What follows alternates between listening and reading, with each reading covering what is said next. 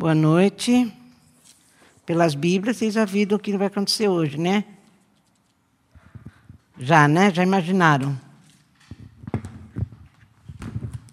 Tá tudo bem? Aqui tudo vai bem. Na graça do Senhor, como a gente cantou, o Senhor tem derramado mesmo para nós todos os dias a misericórdia que se renova a cada manhã, a esperança de que nele a gente pode descansar, que a gente pode viver plenamente, apesar de tudo o que está acontecendo. Porque é dele que vem a nossa força. Dele que vem a nossa força. Eu tenho. Eu, é, é, é, isso que eu vou falar hoje, já faz umas duas semanas que está no meu coração. Mas essa última semana, eu conversei muito a esse respeito com muitas pessoas. Eu quero falar sobre a gente. Por que a mesma coisa que todos, acho que em todo o livro da Bíblia, desde Gênesis até Apocalipse, inclusive em Jó, que foi o primeiro livro da Bíblia, a questão era a mesma. Por que, que a gente vê o ímpio sendo vencedor, próspero, e a nossa vida às vezes parece que não? que nós sofremos, que a gente tem não de Deus e parece que Deus abençoa o outro. Antes de eu começar a falar, eu quero que você pense um pouco nisso. O que é a bênção de Deus para você? Se a gente medir bênção como a pessoa dá certo, certo segundo o que você está vendo na vida, eu acho que você vai quebrar a cara. Que é o que nós vamos ver. Porque a bênção de Deus, muitas vezes, está no não de Deus. No não de Deus. A gente cantou aqui, eu não vivo segundo as circunstâncias, eu não vou perder a alegria por causa das coisas que eu estou sofrendo. E eu vou começar falando uma definição de contentamento. Eu procurei essa definição numa enciclopédia de teologia e filosofia. E está escrito assim: contentamento consiste naquela perfeita fé ou confiança que torna o crente independente das circunstâncias externas. Crente contente não se deixa perturbar nem por inveja, nem por ansiedade, tem uma feliz dependência de Deus. Isso é definição de contentamento. Você está pleno, você está descansando, sem ansiedade, sem olhar para aquilo que o outro tem, porque o que você tem em Deus te basta. Você entende que Deus é aquilo tudo que você pode querer ou precisar. Então, a definição de contentamento é essa. E na hora que eu estava vendo isso, eu lembrei, nem estava no texto que eu ia falar, mas eu lembrei exatamente desse texto que está em Filipenses, que Paulo fala assim. Alegrei-me. Bom, a, a, carta de Filipenses é a carta da alegria, né? Se quiser ler, é maravilhoso Filipenses. Aliás, é a carta da Cíntia. A Cíntia lá nos Estados Unidos, ela adora isso. E fala sobre alegria. O que não rouba a nossa alegria ou o que rouba a nossa alegria. Então presta atenção na, na, no livro de Filipenses, é muito bom. E aqui no quarto, Paulo fala assim: Alegrei-me sobremaneira no Senhor porque agora, uma vez mais, renovasse a meu favor o vosso cuidado, o qual também já tinha antes, mas vos faltava oportunidade. Ele estava falando exatamente da oferta que ele recebeu do povo de Filipos. Digo isso não por causa da pobreza, olha aqui, ó.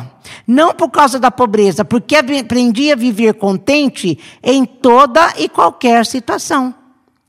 Tanto sei estar humilhado, como também ser honrado, de tudo e em todas as circunstâncias. Já tenho experiência tanto de fartura como de fome, assim de abundância como de escassez. A gente lê esse texto, a gente fica pensando que Paulo passava uns perrengues daqueles, né? E ele se, ele se sente vitorioso. É o que eu comecei dizendo no culto. O que, que faz você sentir que Deus está te abençoando? E Paulo falou: olha, eu já fui humilhado, eu já passei fome, eu já, já tive escassez, eu já passei frio, eu já passei tudo. Mas eu me sinto, olha aqui no 13, tudo posso naquele que me fortalece. Para Paulo, a felicidade, gente, não tem ligação de ausência de problemas e dificuldades ou circunstâncias favoráveis ou não. Se fosse assim, essa felicidade seria transitória, né? Porque quando tudo vai bem, eu sou feliz. Quando tudo vai mal, eu estou péssima. Não, Paulo está dizendo, eu tudo posso naquele que me fortalece, mesmo sendo, passando por tudo que eu passo. É disso que nós vamos falar. É disso que eu realmente considero um sucesso ou um contentamento no Senhor. Você ser independente das circunstâncias externas. Você sentir descanso, consolo, é, alegria, mesmo apesar de. É isso que Paulo está dizendo. O nosso desafio não é dominar nossos problemas, é sim confiar em Deus. Olha lá Isaías 28. Vamos lá. Põe seu dedo na Bíblia, lê Bíblia. Se você não está acostumado a ler, lê conosco, pelo menos. E você vai perceber que na Bíblia tem todas as respostas que você precisa.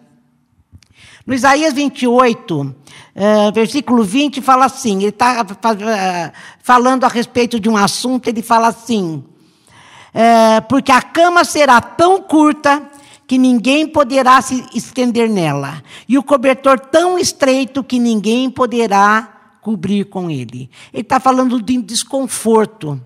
Que por mais que você tenha ou que você passe é, coisas boas, você tem dentro de você é, algo que não está que não, não, não tá bem. Você sempre sente falta de, de alguma coisa dentro de você. É o que ele fala. Sabe aquele desconforto? Você vai deitar, a, cama é curta, o cobertor é estreito, você não acha posição em lugar nenhum para descanso e nem alegria. É assim que a gente vive quando a gente é refém das circunstâncias. Quando as circunstâncias é, faz você é, achar que não ter ou estar tá passando por alguma coisa é ruim, você acaba sendo tendo essa sensação de desconforto. Mas a Bíblia fala que esse desconforto é ausência de Deus. Porque a gente pode, gente, medir o sucesso pela presença de Deus ou pela ausência de Deus. Ou você passa perto de Deus, na presença de Deus, ou você passa longe de Deus. É isso que Paulo fala e que a Bíblia fala para nós. Eu comecei a, a, pensar nesse assunto, porque eu já li isso aqui uma vez, há muito tempo atrás, e eu achei na minha estante esses dias. É, esse cara que está escrevendo isso é um cara muito famoso, ele é um coaching. Hoje é coaching, né? Antigamente ele era um palestrante de. Como é que fala? Autoajuda. De autoajuda, obrigado, filha. Um, um palestrante de autoajuda. E eu achei, e ele escreveu, o Val, quando a gente, o Val era diretor de uma empresa, a gente, uma vez por ano, tinha um encontro com esse cara. Toda a diretoria se reunia na praia, em lugares muito bonitos, para ter uma palestra com esse cara. Ele era muito famoso, ele ainda é, ele aparece na TV.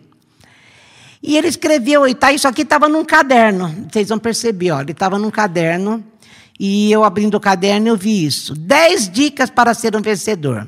Ou dicas para ser um, um, um vencedor. Eu escrevi aqui: o estratégia do mundo para o sucesso. Como que você faz, o mundo fala para você como é que você tem que fazer para ser sucesso. Trabalha muito. Trabalha muito que você vai ter sucesso. Segunda, toma as rédeas da tua vida, as rédeas das circunstâncias, domina tudo aquilo que está em tua volta, domina o assunto que você quer vencer. Eu não estou dizendo que isso é ruim, eu estou dizendo só que é uma estratégia do mundo para o sucesso. É outra, suba o mais alto possível. Mesmo que você tenha que pisar em alguém, vá em frente, pisa, mas você sobe. Você tem que vencer. Tem umas coisas ridículas aqui. Estude. Lembre-se que século 21, engraçado que isso aqui era bem, acho que no começo do século, viu? Mas é no, no, não no, no 21, do 20. E aqui está falando do 21 já. Lembre-se que o século 21 é o século da inteligência. Vencerão somente os melhores. Outro, não permita que nada e ninguém impeça o seu caminho. Cuide da sua saúde. Pratique esportes. Não fume. Encha seu tempo, não fica desocupado, faça alguma coisa boa. Cursos rápidos além da escola é uma boa opção. Vai pensando.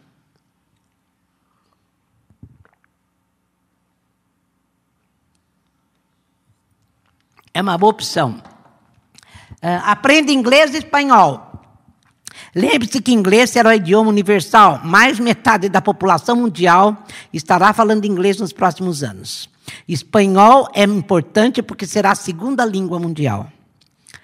Uh, aprenda computação. Seja amigável com o computador.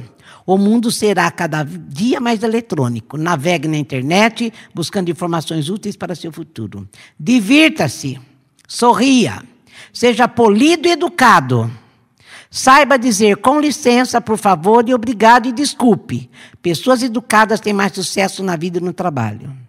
Resista à tentação às drogas, às maneiras fáceis e falsas de ser feliz. Lembre-se que a felicidade e o sucesso são construídos no dia a dia por nossas atitudes e comportamentos. Acredite em você. Lembre-se que você é a pessoa mais importante do mundo. Você merece o melhor. Busque fortuna, fama, poder e prazer. Mas dica boa, né? Eu não gosto. Eu, pessoalmente, quando eu, conhe... quando eu comecei a ler Bíblia, eu vi que não tem nada a ver com aquilo que esse cara está oferecendo, a maneira de a gente buscar a nossa felicidade. Quando a gente pensa nisso, eu sempre lembro do texto de Eclesiastes, onde Salomão buscando, porque todo mundo quer ser feliz, todo mundo quer vencer na vida, todo mundo quer sucesso. Então Salomão, ele também queria, e Salomão, engraçado, gente, que Deus falou para Salomão: oh, pede-me o que você quer que eu vou te dar. Salomão, não, na época, ele não pediu nada de fama, poder, dinheiro, sensualidade, nada. Ele tinha mil mulheres, hein, gente? Nada disso. Ele pede sabedoria. E ele chega à conclusão na vida que nada que ele buscou, ele fez, ele construiu, ele empreendeu, ele andou, ele é, trabalhou, tudo isso que eu falei, a Salomão fez. E ele chega no fim da vida e fala: nem a sabedoria foi útil para mim eu continuo com a cama curta e o cobertor estreito. Não sou feliz. Ele escreveu Eclesiastes no fim da vida dele, e ele escreveu isso porque ele é bem amargo. É o livro mais azedo da Bíblia, né? O Ed que escreveu um livro sobre Eclesiastes, ele fala isso. É o livro mais azedo da Bíblia. E, e, e, o próprio Salomão, o homem mais sábio do mundo, chegou à conclusão de que essa busca toda pelo poder, essa busca toda pelo sucesso, deixou ele infeliz, com aquela sensação de vazio que só Deus pode preencher. E a mesma coisa, gente, nós vamos ver no Salmo 73. Eu quero ler um, te, um pedaço aqui do Salmo 73 para frente. O Asaf, ele era um homem de fé, ele escrevia salmos e salmos de confiança. Se você procurar no livro de salmos, tem vários salmos de Asaf que eram salmos de confiança em Deus. E num determinado momento, eu não sei porque eu não li o texto, o contexto da história aqui quando ele escreveu o Salmo 73, ele está amargo, ele ficou amargo de olhar exatamente isso. Eu olhei para o ímpio e vi ele bem, eu vi que parece, parece que a cama dele é, é larga, o cobertor dele é largo, porque ele vive feliz, tem saúde, tem isso, tem aquilo, e eu estou aqui num perrengue daqueles. E ele começa a achar que eles são prósperos, eles têm sucesso, e ele estava sem sucesso. Ele começa a olhar isso. E no Salmo 73, do 13 em diante, ele fala assim: Com efeito, inutilmente conservei puro coração e lavei as mãos da inocência. Ele está falando assim: que que adianta? Eu ser crente, ser honesto, ser fiel, eu faço tudo diante de Deus, eu busco a Deus, e a coisa não foi. Por que, que adiantou? Sou eu que passo a, o problema. Parece que eles não passam, não. Ele achava mesmo que os outros não passavam. Pois de contínuo, olha ele falando, sou afligido, a cada manhã castigado, e se eu pensar em falar tais palavras, já aí teria traído a geração dos teus filhos.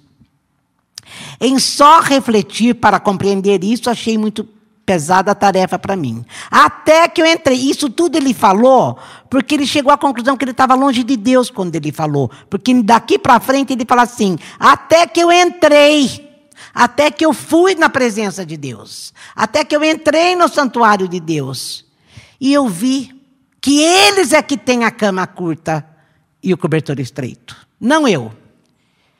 Porque, olha, tu certamente os pões em lugares escorregadios e os fazes cair na destruição. Como ficam de súbito assolados, totalmente aniquilados de terror. Quer dizer, quando vem a circunstância má, eles ficam desesperados, eles ficam aterrorizados. Como ao sonho que quando se acorda, assim, ó Senhor, ao despertares, desprezarás a imagem deles. Quando o coração se me amargou, é aquilo que eu falei, ele estava com o coração amargo quando ele falava isso de Deus. Sem capacidade de pensar e meditar. Então ele reconhece que quando o coração se me amargou, as entranhas se me comoveram. Eu estava embrutecido e ignorante. Eu era como irracional na tua presença. Todavia, isso eu gosto dessas todavia, mas, contudo, ser que a Bíblia fala. Todavia, eu estou contigo. Tu me seguras pela minha mão direita. Tu me guias com o seu conselho e depois me recebes na glória. Quem mais tenho eu no céu? Não há outro em que eu me compraza na terra. Ainda que a minha carne e o meu coração desfaleçam, Deus é a fortaleza do meu coração e a minha herança para sempre. Vocês viram que a, a, o, o, o que ele fala diante de Deus, depois que ele entra na presença de Deus, é um assunto totalmente diferente do que ele estava falando quando ele estava longe de Deus. Então, quando a gente está muito preocupado com o que o outro tem, por que, que o outro parece que está abençoando e eu não, desde que ele seja um ímpio e eu sou de Deus e eu passo perrengue, é porque a gente está longe de Deus. Porque quando a gente entra na presença de Deus, assim como Deus tirou Asaf da crise de fé, o Senhor tira a gente também dessas crises. Religião, gente, é ter Deus como nosso guia aqui na terra. Então ele fala assim ainda, ó, os que se afastam de ti, eis que perecem, tu destrói todos. Agora, quanto a mim, bom é estar junto a Deus. Ponho meu refúgio para proclamar todos os seus feitos. Ele fala: o meu desejo é estar junto a Deus. O meu desejo é. Então, quando ele consegue ver que o que ele estava sentindo não era. É porque ele estava longe de Deus e ele estava embrutecido e ignorante ele começa a falar: o que conta é o fim da caminhada. O que conta é que a presença de Deus vai comigo. O que conta é que eu não estou só. O que conta é aquilo que Ele faz no meu coração. Eu vou deitar na minha cama e vou realmente descansar. Aquela sensação de desconforto eu não tenho mais. Porque tudo posso naquele que me fortalece, como Paulo falava. Eu tudo posso naquele que me fortalece. Agora, eh, não ficou só nisso. Deus, ele dá outra coisa. Salomão, lá em Eclesiastes, olha o que ele falou no capítulo 5, 18, 19 e 20. Ele também, quando ele chegou à conclusão que nada encheu o coração dele, tudo aquilo que ele fez, empreendeu, construiu, deixou ele com a cama curta, ele, olha que ele falou assim, no 5,18, quando ele chegou a essa conclusão: Eis o que eu vi Boa e bela coisa é comer, beber e gozar cada um do bem de todo o seu trabalho, com que se afadigou debaixo do sol durante os poucos dias de vida que Deus lhe deu, porque essa é a sua porção. Quanto ao homem, a quem Deus conferiu riquezas e bens, e lhes deu poder para deles comer e receber a sua porção e gozar do seu trabalho, isso também é dom de Deus porque não se lembrará muito dos dias da sua vida. Por, olha aqui, ó, porquanto Deus lhe enche o coração de alegria. Você quer ter ser contente? Você quer estar alegre? É que ele fala: viva a sua porção. Se contente com o que Deus te deu, porque é Deus que enche o seu coração de alegria. Ele tava, é, quando ele fala isso, ele já estava no caminho de recuperação já velho, mas já estava se recuperando diante de Deus. Agora, gente, a Bíblia fala, deixa eu ver aqui. A Bíblia fala que existe uma estratégia segundo Deus. Qual é o sucesso segundo Deus? Está em 1 Pedro, capítulo 3, E se 1 Pedro, capítulo 5 também, eu vou ler aqui. No capítulo 3, do 10, ele fala assim: Pois quem quer amar a vida e ver dias felizes? Quer dizer, você quer ter sucesso em Deus? Você quer ser feliz? Quem quer amar a vida e ver dias felizes? Era Pedro falando. A primeira estratégia, ao contrário de mandar você, como esse aqui do Marins, não permita que nada e ninguém impeça seu caminho, olha o que ele fala. Quem refreia a sua língua do mal e evite que seus lábios falem dolosamente. Quer dizer, busque o caminho do bem, faça o bem, não faça fofoca, faça sempre o bem para o outro, busque ajudar o próximo. Segunda, segunda estratégia, aparte-se do mal, pratique o que é bom, busque a paz, empenhe-se por alcançá-la. Empenhe-se por alcançá-la. Eu pulei para o 13. Quem há, ainda do uh, segundo estratégia para ser feliz, quem é que vos há de maltratar se você for zeloso com o bem, com o mal, com o bom? Faça o bem. Isso traz, tira da gente amargura, viu gente? 14. Mas ainda que venhais a sofrer por causa da justiça, bem-aventurados sois, não vos amedronteis, portanto, com suas ameaças nem fiquem alarmados. Antes, é, santificai a Cristo, ou seja, reconhece Jesus como seu Senhor, entregue a Ele a sua vontade em vosso coração, estando sempre preparado para responder a todo aquele que vos pedir a razão da esperança que é em vós fazendo todavia com mansidão, temor, com boa consciência, de modo que aquilo que falam mal contra vós outros fiquem envergonhados os que difamam o vosso bom procedimento em Cristo. Porque se for da vontade de Deus, é melhor que sofrais por praticardes o que é bom do que praticando o mal. Pedro está falando assim: você quer ser feliz? Você quer a bênção de Deus? Você quer amar a vida e viver aqui com uma sensação de cama larga e cobertor bem largo. Você quer viver assim? Faça tudo isso. Responda, inclusive, para você vivendo isso. Você está respondendo para o outro qual é a razão da esperança que faz você se mover nessa direção. O mundo vai olhar para você, mas aquela pessoa está oprimida, por que, que ela continua fazendo bem? É isso que ele está falando. Você está respondendo para a pessoa por que, que você faz isso. Essa é a razão da esperança. Eu vou viver dias felizes com Deus, vivendo a vida com a porção que Ele me deu, da maneira que Ele me ensinou. Isso é ter sucesso na vida. Quando você consegue mostrar para o outro o que, que te move nessa vida. O que, por que, que você está respondendo à esperança que te move. Como é que você vive essa vida nas dificuldades? Estão vendo a tua vida com dificuldade, mas estão vendo o motivo de alegria e estão vendo que você se alega com a porção que Deus te deu. Ainda no, agora no capítulo 5, versículo 5, ele continua falando outra estratégia, olha. 5, 5. Rogo igualmente aos jovens, sede submissos aos que são mais velhos, Outros sim não tratam uns com os outros. Singivos todos de humildade, porque Deus resiste ao soberbo. Contudo, aos humildes concede a sua graça. Ele está falando aquilo que Paulo fala em Romanos 12. Não pense de você além daquilo que você é. Se humilhe diante de Deus e dos homens. Ao mundo, como ele falou aqui no último. Como é que foi aqui do último? Você é a pessoa mais importante do mundo. Você não é a pessoa mais importante do mundo. O mais importante sempre é o outro. É totalmente ao contrário dessa estratégia para ser um vencedor que o mundo dá para a gente.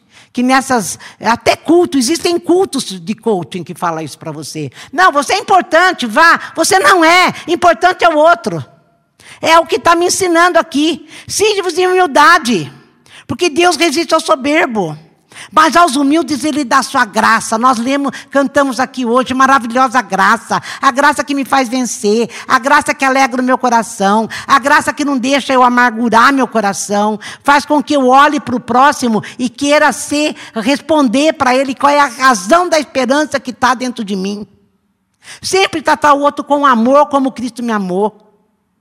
Nós não somos a pessoa mais importante. Não somos. Eu, hoje ainda falava para uma pessoa: eh, você pensa que você é a, a, a, a, última bolacha do pacote. Você não é. Talvez eu não seja nem a primeira. Talvez você esteja ali no meio esmagada pela primeira e pela última. Mas o importante é tudo isso que nós estamos falando. Volto aqui por três. Você quer amar a vida e ser feliz? Segue a receita da Bíblia. Segue a receita que Deus te dá. Primeira coisa, chega na presença de Deus e confessa, Senhor, eu estou é com inveja do outro. Eu estou vendo que o ímpio parece que vive melhor do que eu. Vem curar meu coração.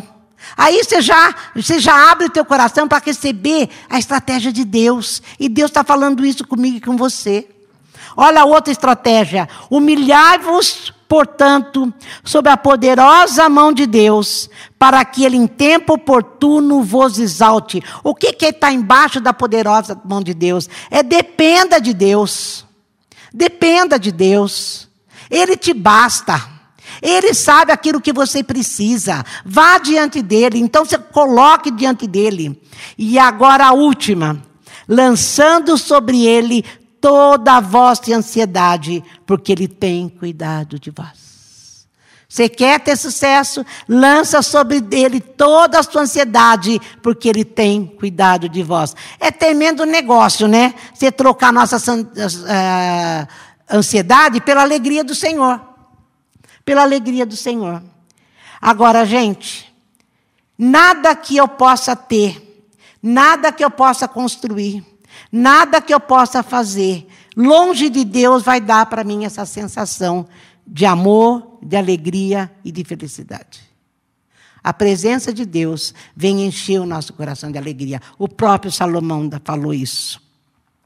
E outra coisa que Salomão também fala, que nós percebemos naquele texto e que Paulo também fala, que tudo vem de Deus. Nada vem do outro. Nada vem das circunstâncias, nada vem do que você faz, nada vem do que o outro pode te dar. Tudo vem de Deus. É a porção que Deus te deu. Eu sempre falo para algumas pessoas, é muito, eu sou muito grata pela porção que Deus me deu na vida.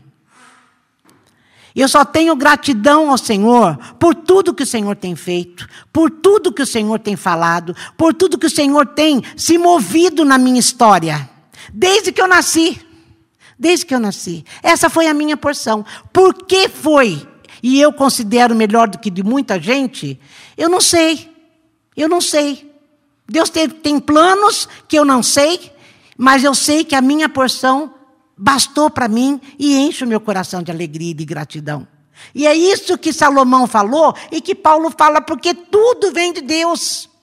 E que Ele mesmo enche a minha vida e a sua vida de alegria. Ele enche. É Ele que dá a alegria que nós precisamos. É Ele. Portanto, põe a tua ansiedade diante do Senhor. Você vai ser feliz e vai ter sucesso em tudo que você fizer, diz o Senhor. Se você viver desse jeito que Pedro está falando. Você quer ser feliz e ter sucesso? Você vai ter. Você vai falar, porque tudo posso daquele que me fortalece. Alegrei-me sobremaneira no Senhor, dizia Paulo. Porque passei frio, porque passei fome, mas o Senhor, é o Senhor que faz. O Senhor alegrou meu coração. O Senhor, quando a gente eh, olha para a nossa história e para a história da história e para a história do outro, e vê os movimentos de Deus na nossa história, a gente vê que Deus sempre se move em bondade, sempre em misericórdia, sempre em perdão, sempre em graça. E diz para nós: apenas fica na minha presença. Aquilo que Azaf fala: puxa vida, quando eu entrei na tua presença, eu vi o Senhor anda comigo e dá a mão para mim. E eles se escorregam diante das circunstâncias, mas eu não escorrego, eu estou com o Senhor. Que o Senhor nessa noite, o Espírito Santo nessa noite, possa revelar para você aquilo tudo que eu quis falar. Era, era muita coisa, né? É, é, é uma, quando eu começo, começo a abrir o leque, é um leque muito aberto. Eu até trouxe a mensagem para ler o, o Salmo 73, o fim da mensagem. Olha que é maravilhoso, os últimos versículos da mensagem a gente começa a abrir um leque, é muita informação, muito mais informação do que essas que foram dadas pelo Marins, para mostrar para nós o que é ser feliz. Mas eu volto a dizer o que, o, desde o que eu falei no começo. O que é ser feliz para você? É ter coisas. Se é ter coisas, você é refém das coisas. É, é, é, é, é ir poder conseguir viajar duas vezes por ano? Você é refém dessas viagens. Agora você não pode viajar, como é que tá? Ninguém pode. Está todo mundo parado, ninguém pode entrar em lugar nenhum. Como é que fica isso? É, ser feliz para você é, sei lá, é, é você achar é, é não ter preocupação. O dia que você tiver, você escorrega. Porque é impossível passar a vida sem preocupação. E às vezes a gente olha mesmo para o outro e acha que o outro tem uma vida excelente. Como eu falei, se você ler o começo do Salmo 73, é isso. A Vá falou assim: não, não é possível. O cara é ruim. O cara nem tem Deus, porque a gente acha que o ímpio não tem Deus. Quando a Bíblia fala de ímpio, eu escutei isso essa semana. Quando a Bíblia fala de ímpio, ele não está falando do incrédulo. Ele está falando de pessoas que frequentam até uma igreja, mas continuam longe de Deus. Isso, isso é ímpio. E às vezes a gente olha e acha que a vida dele é perfeita. Vai comer um saco de sal junto com ele. Vai comer. Observa bastante. Mas não, não, não perca teu tempo de observar. Vai observar Deus que é melhor. Vem observar o que Deus fala a meu e a teu respeito. Vem observar gente que realmente é crente, como Paulo. Vem observar. Venha ver o que Deus e Pedro, que falou tudo isso. Se faz o bem, o antídoto do mal é o bem. Ama ao invés de odiar. Não ache o outro é, menos que você e você é o máximo. Não, ao contrário, inverte a ordem. Jesus vem exatamente isso, inverter tudo isso. A gente aprende de um jeito, Jesus fala: não, não, não, não, não. Está tudo errado. Está tudo errado. Não é nada assim. Vem viver do meu jeito que você vai ver o que é ter sucesso. Como eu falei, você vai ser feliz, vai ter sucesso em tudo que você fizer. Assim diz o Senhor. Amém? Vamos orar. Vamos pra, pedir para que Deus conforte o meu e o teu coração. Porque, como eu falei, Asaf era um homem de Deus, escrevia salmos muito bem, igual Davi. E nem por isso ele ficou isento de amargar o coração num determinado tempo da vida. Faça tudo para que o teu coração não se encha de amargura. Porque a amargura te dá câncer, a amargura dá câncer no corpo, na alma e no espírito. Senhor Jesus, revela a cada um de nós a tua palavra. Que se algum de nós chegou a fazer como Asaf fez, que que adianta eu ser crente? Que que adianta eu ser honesto? Que que adianta se eu não, não tenho aquilo que o outro tem? Senhor, nos perdoa primeiro por isso. Nos perdoa por isso, porque a gente está medindo felicidade por coisas que o outro tem e eu não tenho. Quando o que a gente tem, que é o nosso verdadeiro tesouro, é muito mais do que qualquer coisa que eu possa ter. Vem encher o nosso coração nessa noite que o teu espírito possa transformar cada lágrima, Senhor, de amargura, de tristeza, em alegria. Porque eu acabei de ler, é o Senhor que nos dá alegria. Nós queremos fazer como Paulo, viver, Senhor, tudo posso naquele que me fortalece. Paulo realmente respondia à razão da esperança que fazia com que ele vivesse desse jeito. Porque viam que ele não vivia pelas circunstâncias, ele vivia pela tua presença, por aquilo que o Senhor dava. E ele sabia que podia confiar no Senhor, porque o Senhor não falha. O Senhor não falha. O Senhor não encolhe as mãos. O Senhor não falha. Muito obrigada, Senhor, por ser o nosso Deus. Muito obrigado por ser o nosso Pai. Muito obrigado por ter nos escolhido. Muito obrigado, Jesus, porque o Senhor morreu por mim e por muitos. Muito obrigada, Senhor. Muito obrigada, Jesus. Se não fosse o Senhor, eu estaria com aquela bola no pé, como o Du falou. Presa, Senhor, prisioneira pelas minhas ansiedades, pelos meus desejos, pelas minhas vontades. E eu já aprendi que desde Adão, as minhas vontades e os meus desejos não vão encher meu coração de alegria. Vão encher de satisfação temporária, mas não alegria. É bem diferente. Senhor, que o teu espírito possa fazer com cada um de nós que estamos aqui nessa noite. Muito obrigada, Senhor Jesus. Muito obrigada. Bendito seja o teu santo nome.